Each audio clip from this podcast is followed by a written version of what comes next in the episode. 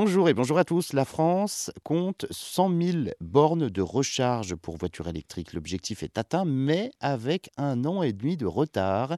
La France est l'un des pays les mieux équipés d'Europe, mais se pose désormais la question de l'entretien d'un tel réseau et du déploiement des rechargeurs rapides. La France, plus grand pays de l'Union européenne par sa superficie, devient le deuxième pays le mieux doté derrière les Pays-Bas et juste devant l'Allemagne, qui l'a encore il y a quelques mois.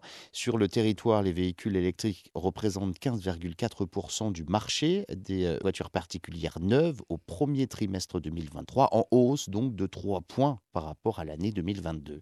Il y a 1,3 million de véhicules électriques en France actuellement. La projection, c'est qu'on en aura 13 millions en 2030. Emmanuel Macron veut atteindre les 400 000 bornes d'ici 2030. L'objectif de vendre des véhicules zéro émission essentiellement électriques, donc en Europe à partir de 2035, pousse les industriels à insister sur le déploiement des bornes pour soutenir la demande, tout comme la multiplication hein, des zones à faible émission, cette fameuse ZFE, on en avait parlé d'ailleurs dans un précédent podcast, mais ce qui compte, c'est également la qualité de la recharge. Et il manque de points de recharge rapide chez nous en France.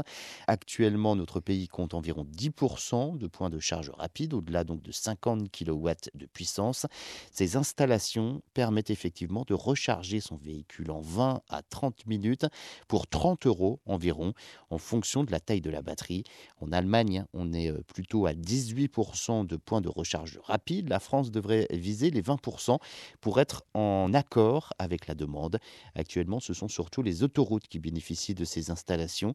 Pour assurer un déploiement efficace de points de recharge rapide, la France peut compter sur Le gestionnaire de réseau de distribution le plus rapide en Europe.